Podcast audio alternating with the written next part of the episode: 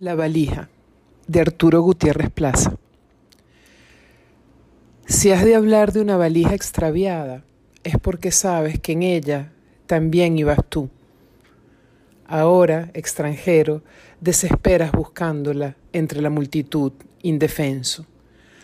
¿Cómo suturar tantos puntos de fuga? Estaba dicho que sólo así aprenderías a rogar por la bondad de los milagros. Sin embargo, forastero, todo ha sido inútil. Los reclamos infructuosos nada dicen a nadie, como poemas ahogados en tiempos de míticos naufragios. A tu hora, en tierra ajena, cavilas lejos, rememoras tus cuadernos mal escritos, atestados en el interior de tu valija, borradores de promesas reveladas y burladas. Pero temes, sobre todo, por sus páginas en blanco.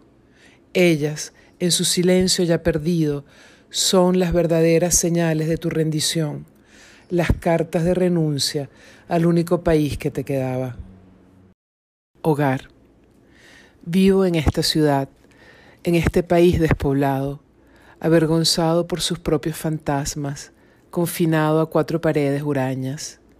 Vivo en cuartos vacíos, en habitaciones que a ratos se encogen, expulsando todo aquello que hasta ayer me acompañaba. Vivo en su centro como viven los moluscos, babosos e invertebrados, cordializando con la concha que los protege. Doy rondas, tanteo su superficie, hago trampas, intento horadarla, guardando la esperanza de encontrar respiraderos al otro lado.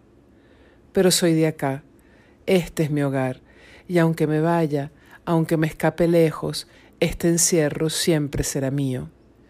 Vivo como el cangrejo ermitaño, como un decápodo errante, refugiado en conchas vacías, atrapado, impenitente, esperando la bondad de alguna ola que me arrastre o termine de ocultarme en la arena.